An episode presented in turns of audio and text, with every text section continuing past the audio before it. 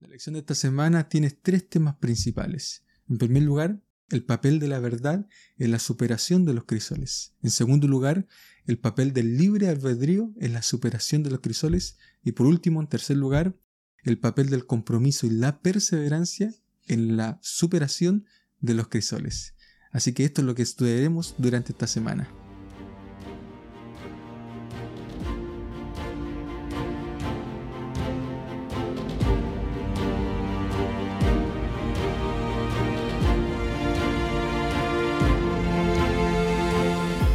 Todos, bienvenidos a Escuela Sabática Simple, un lugar de estudio de la palabra de Dios. Estoy contento de poder estar junto a ustedes nuevamente para poder repasar un poco acerca de la palabra. Yo no sé cómo habrá estado tu semana, cómo habrás bebido durante estos días, pero sin duda estas lecciones que nosotros aprendemos nos dan aliento para poder seguir perseverando. Hemos hablado del sacrificio, hemos hablado del dolor, hemos hablado del sufrimiento, hemos hablado de las pruebas. Ahora nos toca ver cuál es nuestro papel cuando ya nos toca vivir la prueba. ¿Qué haremos después? ¿Qué decisión nosotros tomaremos? Y esto es lo que nosotros vamos a estar repasando. El tema de la lección de esta semana dice así, luchando con la fuerza de Cristo. Y el versículo para, memorizar se encuentra en Colosenses 1.29 y dice lo siguiente, leo de la Biblia, por eso me afano, luchando con la fuerza de Cristo que actúa poderosamente en mí.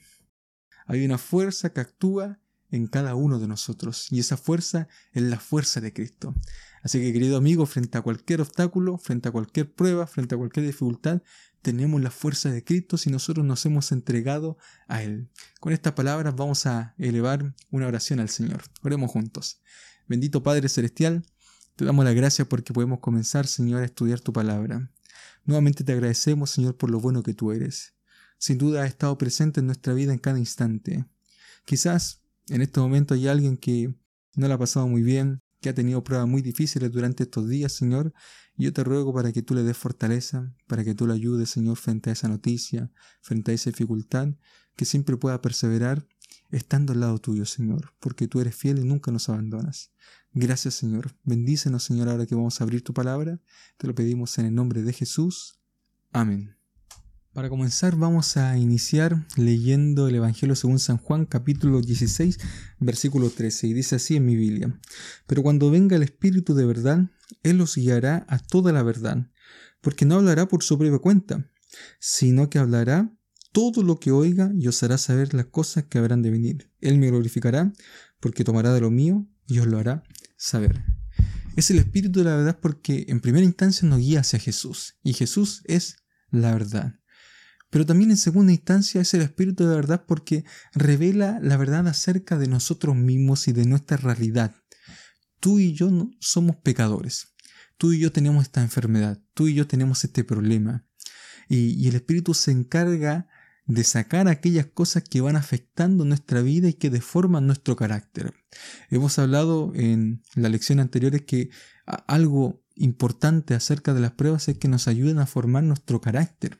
Y tenemos que tener un carácter que refleje a Jesús ante su segunda venida, que le dé honra y gloria. El honor de Dios está en juego con respecto a esto.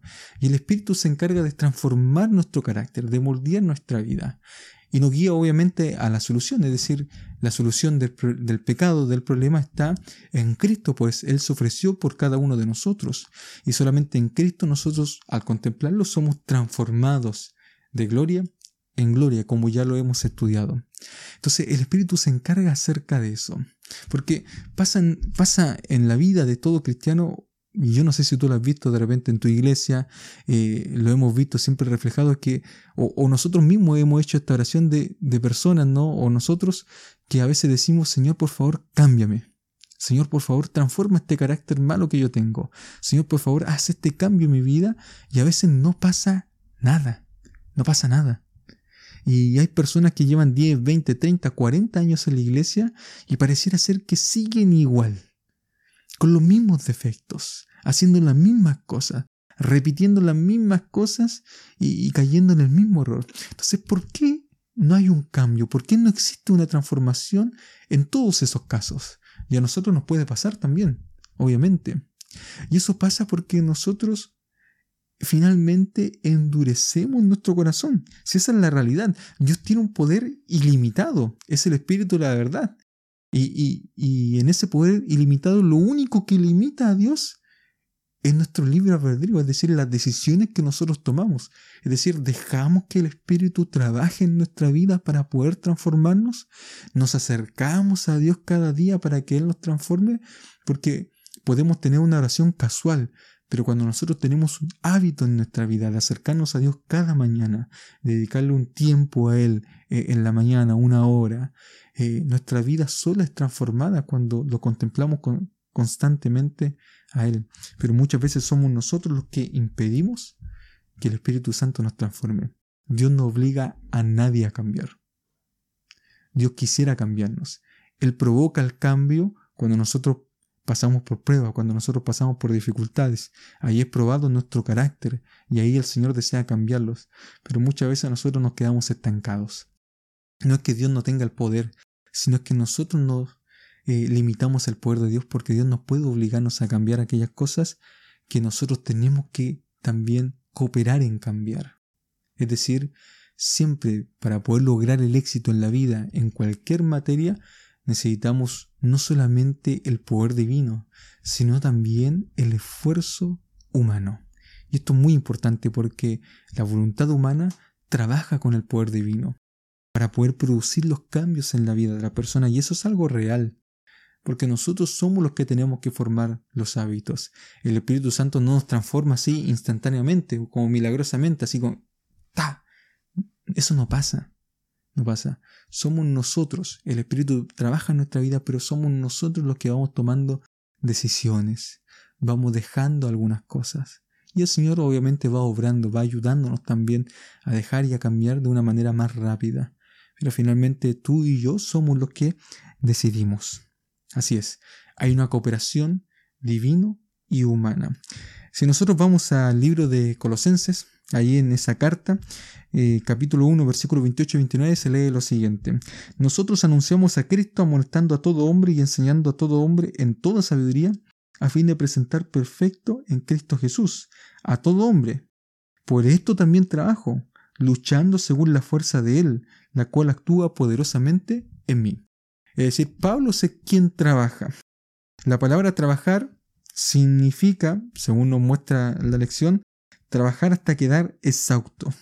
Y la palabra luchar es la palabra en griego agonizo, que es la misma palabra en español, agonizar, y hace referencia al trabajo arduo de un atleta. Y un atleta cuando sale a correr, cuando hace cierto su deporte, lo da todo, es decir, a veces la mente se cansa, le pide al cuerpo que pare, pero aún así continúa hasta agonizar, hasta el último momento. Y esa es la, referencia a la cual está hablando el apóstol Pablo. Luchamos con esas fuerzas, pero también Cristo lucha con nosotros. Es decir, no solamente el esfuerzo humano, sino también la cooperación divina. Ahí nuevamente la imagen completa que utiliza el apóstol Pablo es la de este atleta que se esfuerza con todo para poder cumplir con su objetivo. Eso es. No podemos sentarnos y esperar que el Espíritu Santo, como ya mencioné, haga todo. No es solo motivación lo que nosotros debemos tener. Ok, hoy día me motivo y voy a hacerlo. Sino sobre todas las cosas, disciplina. Porque la motivación se va rápido. Y rápido nos desmotivamos. Pero la disciplina genera constancia en la vida y va de a poco, diariamente, un paso a la vez, generando el cambio en la vida de la persona. Vamos formando el hábito. A mí me, gusta mucho lo que menciona Elena White en uno de sus libros. Ella dice, el que no hace nada más que orar, que orar está muy bien, es una práctica de la vida espiritual, pero el que no hace nada más que orar, dice Elena White, pronto dejará de hacerlo. Hay otras cosas que nosotros debemos practicar en nuestra vida, como el estudio de la Biblia y obviamente la testificación, es decir, salir a predicar, que es lo que Cristo nos mandó a hacer. Hay otra cita de Elena White que la lección mencionaba que quiero leer. Dice, muchos nunca llegarán a la posición que podrían ocupar porque esperan que Dios haga por ellos lo que Él ha dado lo que Él les ha dado poder hacer por sí mismos. Todos los que están capacitados para ser de utilidad deben ser educados mediante la más severa disciplina mental y moral, y Dios los ayudará, uniendo su poder divino al esfuerzo humano. Y así es, podemos llegar, ¿cierto?, muy lejos, podemos, ¿cierto?, mejorar nuestro carácter si nosotros estamos dispuestos a cooperar con Dios.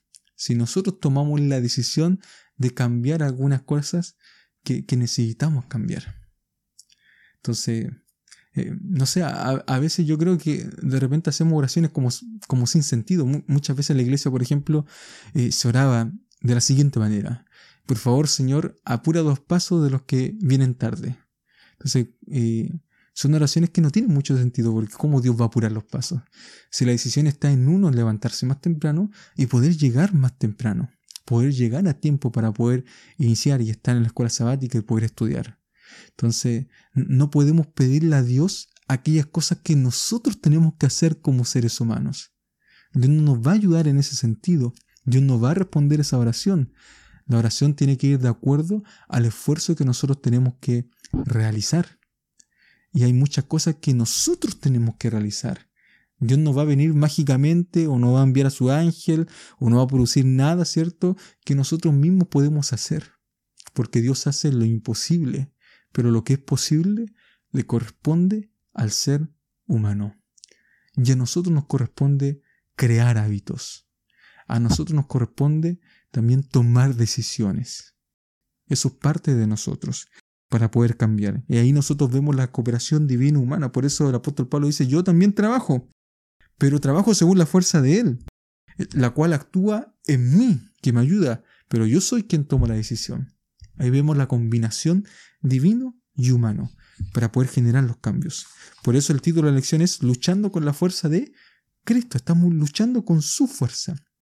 Estamos trabajando unidos a Cristo. El apóstol Pablo dice, perdón, el apóstol Pedro dice eh, en su carta en 1 Pedro capítulo 1 versículo 13, por tanto, ceñid los lomos de vuestro entendimiento, sed sobro y esperad por completo en la gracia que se os traerá cuando Jesucristo sea manifestado. Sed sobrios, ustedes, perseveran. Ustedes son los que tienen que perseverar. Ustedes tienen que ceñir los lomos de vuestro entendimiento. Ustedes tienen que esperar completamente en la gracia de Jesucristo. La mente es el timón del cuerpo. Y el cristiano no es mero sentimentalismo, es decir, vivimos en una sociedad muy sentimentalista. Todos emociones, pero también tenemos la razón. Aunque muchas veces, y, estamos acostumbrados a tomar muchas decisiones en base a la emoción. Eh, esto se ve mucho en las ventas. Entonces uno vende o compra siempre por emoción. Pocas veces razonamos las cosas. Compramos, ¿cierto? Muchas veces porque nos emocionó en el momento, nos gustó esto y, nuestro cerebro lo razona después. O, busca porque pensamos siempre con las emociones y después buscamos razones para justificar aquellas cosas que nosotros tomamos en base a, las emociones. Eso nos pasa a nosotros. Nos pasa muchas veces. Y, y el apóstol Pedro nos dice que nosotros debemos eh, contenernos, es decir, tenemos que manejar nuestras emociones. Porque eh, ya lo había dicho ya el profeta Jeremías, engañoso es el corazón más que todas las cosas y perverso. ¿Quién lo conocerá? En esta sociedad sentimental, en esta sociedad donde eh, se resalta mucho lo que son las emociones, nosotros hablamos acerca del dominio propio de controlar nuestra mente, de controlar cierto nuestras emociones. Y eso es lo que está tratando de enseñar el apóstol Pablo. Tenemos que tener una mente disciplinada. Disciplinada. La palabra disciplina es muy importante, porque la palabra disciplina está unida al concepto de educación. Es decir, nos vamos educando a través de esta disciplina, vamos aprendiendo a través de la disciplina. Quiero que me acompañen porque eh, la lección en el día miércoles nos llevaba un poco a ese compromiso que nosotros tenemos que hacer con Dios para perseverar eh, en las cosas de Dios. Dice Mateo capítulo 5, versículo 29, tenemos que tener muchas veces un compromiso radical también. Eh, ¿Y cómo se manifiesta este compromiso radical en nuestras vidas? Dice Mateo, si tu ojo derecho te es ocasión de caer, sácalo y échalo de ti. Pues es mejor ¿cierto? Es mejor que, te estés perdiendo, de tu, que pierdas uno de tus miembros y que no todo tu cuerpo sea echado al infierno. Eh, no es un asunto literal, es decir, nadie lo haría literalmente. Aunque en el siglo III un, Orígenes, que era un padre de la iglesia, de aquellos muy estudiosos que escribieron, eh, cuando él, cierto, estaba luchando con sus emociones, luchando con sus sentimientos, luchando con sus tentaciones, eh, resulta que un día él decide eh, automutilarse a sí mismo para poder terminar con la tentación que tenía en su vida, porque él era un hombre, cierto, muy mujeriego y, todas aquellas cosas, entonces él decide automutilarse para acabar con esas cosas, es decir, se tomó literalmente lo que menciona acá Mateo capítulo 5, versículo 29. Nosotros podríamos juzgar un poco lo que él hizo, pero él lo hacía de manera sincera, es decir, había leído el texto bíblico y él realmente quería controlarse, quería manejar todas aquellas emociones que estaba sintiendo, todas aquellas tentaciones que él sentía eh, cuando estaba cierto con las mujeres. Entonces, ¿qué podemos hacer nosotros? ¿Qué quiere decir realmente este versículo? Debemos, al igual que Origen, automutilarnos, cortarnos cierto una mano, cortarnos cierto, eh, sacarnos un ojo o sacarnos ambos ojos frente a la tentación. Quizás nos podría ayudar, pero en realidad no quiere decir eso. Es decir, tenemos que alejar la tentación de nuestra vida. Tenemos que aprender a controlar nuestros, nuestras emociones tenemos que aprender, ¿cierto?, a huir y a cortar de raíz y cuidar, como dice el Enehuay, nuestras avenidas del alma. Lo que nosotros vemos, lo que nosotros tocamos, lo que nosotros gustamos, lo que nosotros oímos. Tenemos que estar atentos para poder cuidar cada uno de aquellas cosas que sabemos, ¿cierto?, que nos pueden apretar en algún momento y nos pueden hacer caer. Y el Señor dice que muchas veces tenemos que cortar aquellas cosas de raíz de raíz. Y es interesante que Jesús hable de la mano y el ojo porque generalmente estas son las cosas que afectan a nuestra sociedad hoy en día. Vivimos en una sociedad hipersexualizada, eh, donde la pornografía aumenta cada vez más, donde nosotros vemos, ¿cierto?, que eh, la sociedad, ¿cierto?, se enreda más en estas cosas. Entonces es interesante porque, sobre todo en la pandemia, trabajaba yo en el departamento de comunicaciones cuando cuando se nos dio una capacitación eh, desde la división sudamericana y desde la división sudamericana mencionaron ellos que eh, cuando comenzó la pandemia en el buscador de la división eh, las personas comenzaron a buscar este tipo de cosas, es decir, buscar por ejemplo cómo vencer la tentación, cómo vencer la pornografía, cómo ayudarme, ¿cierto?, a, no caer en esto. Y, muchas cosas así. Es decir, el buscador estaba repleto de aquellas cosas y empezó a aumentar porque la gente comenzó a, como estaba encerrada, comenzó a consumir más de, más de aquel material. Y lamentablemente estamos en esta sociedad. Y, no podemos salir de, esta sociedad a menos, ¿cierto?, que nosotros tomemos la firme determinación de mejorar, de vivir, ¿cierto?, una vida disciplinada, de disciplinar nuestra mente, de hacer un compromiso radical con el Señor. Es la única manera, es la única forma para poder salir adelante en medio de todas estas tentaciones que nosotros vivimos constantemente, de una sociedad que me dice eh, a todas voces eh, que disfrute del placer sin ningún tipo de culpa, de culpa. ¿Sabes qué? A veces cuando nosotros pasamos por el crisol, a veces cuando nosotros pasamos por esta dificultad, esto nos ayuda a tomar la decisión radical de alejar todas aquellas cosas que nos hacen pecar. Es verdad. A veces hay a veces tenemos que pisar fondo. A veces tenemos que cometer este error y, estar ahí. Sufrir las consecuencias de nuestro error para darnos cuenta de lo peligroso que es vivir con el pecado. Vivir, ¿cierto? Transigir con estas cosas. Necesitamos un compromiso radical. Debemos controlar y dominar nuestra mente. Todo lo contrario al pensamiento postmoderno de hoy en día. A ese pensamiento nichano, ¿no? Donde se, se desecha todos aquellos valores, aquellos principios, aquella moral que proviene de la Biblia. Aquellas cosas que quieren liberar al hombre de, estos principios que son tan importantes y que sostienen nuestra sociedad. Lamentablemente estamos eh, eh, en una sociedad completamente corrompida, pero nosotros tenemos que tomar esta decisión de estar con el Señor. Ojalá no toquemos fondo. Ojalá, cierto, seamos sabios y, sigamos el consejo del Señor. Eh, Yo creo que una de las enseñanzas más grandes que nos muestra también la lección es la lucha de Jacob. En Génesis capítulo 32, estudiamos Génesis el semestre pasado y estudiamos la lucha de Jacob. Y Jacob fue un hombre que a pesar de que fue pecador, a pesar de que fue un usurpador, un engañador, a pesar de que se equivocó tantas veces, quería hacer las cosas bien, quería hacer la voluntad de Dios, quería devolverse a su hogar, pero también tenía miedo porque su hermano venía con todo a matarlo. Y en esa ocasión, él, después de hacer todos los recuerdos posibles por su familia, se fue solo a un lugar y allí Dios mismo luchó con él. Y ahí nosotros tenemos la palabra de, de Jacob.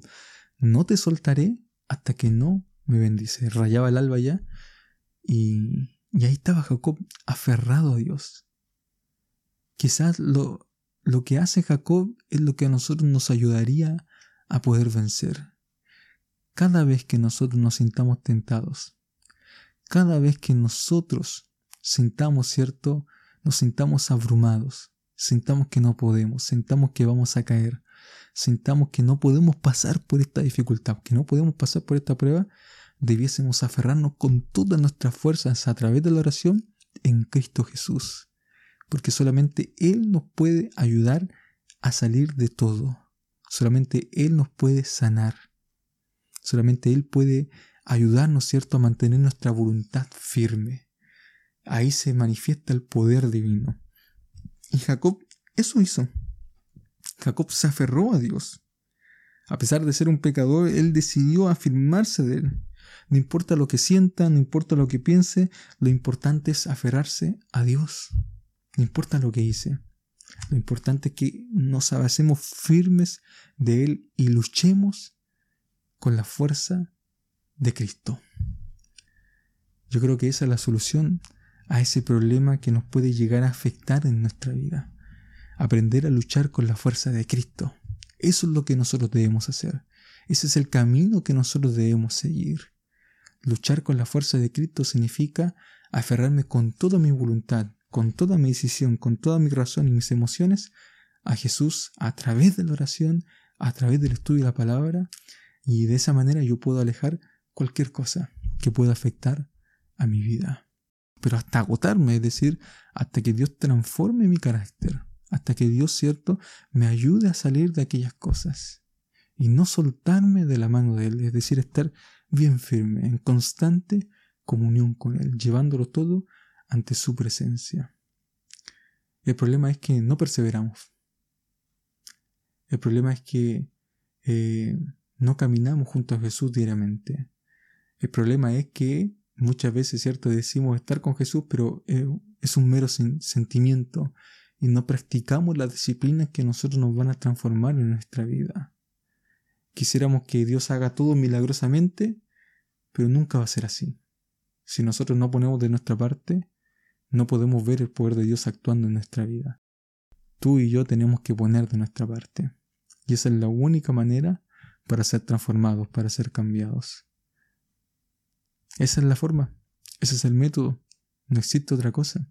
Dios puede hacer el cambio, pero requiere también de nuestra voluntad. Querido amigo, querida amiga que me estás oyendo, quizás tú estás luchando con algo, quizás ya has pasado por pruebas difíciles, has pasado complicaciones, eh, y la única manera en la cual tú puedes vencer, la única manera en la cual tú puedes perseverar en Jesús, la única manera en la cual tú puedes ser libre, la única manera, ¿cierto?, en poder alcanzar a ver la gloria de Dios, es decir, cuando Él venga en su segunda venida, y perseverar como tenemos que perseverar, es solamente aferrarnos a Cristo, es solamente luchar con Jesús y practicar las disciplinas que nos hacen tan bien en nuestra vida para poder continuar. Querido amigo, querida amiga, que Dios te bendiga, que puedas sentir cada día el abrazo de Dios, que puedas perseverar cada día en oración, en el estudio de la Biblia, en la testificación, aquellas cosas que son tan valiosas. El Espíritu Santo te muestra tu error, pero también te guía a la solución que es Jesús. El Espíritu Santo es el Espíritu de la verdad, pero nunca va a violar ese libre albedrío que tú tienes. Él nunca va a ir más allá de lo que tú no estás dispuesto a dejar que Él cambie. Eres tú el que tiene que dejar que el Espíritu Santo haga el cambio, pero lo hace en la medida en que nosotros vamos cooperando, en la medida en que nosotros dejamos algunas cosas. Porque nos habla y nos dice, quizá esto no debiese hacerlo más, quizá esto es lo que más debería hacer.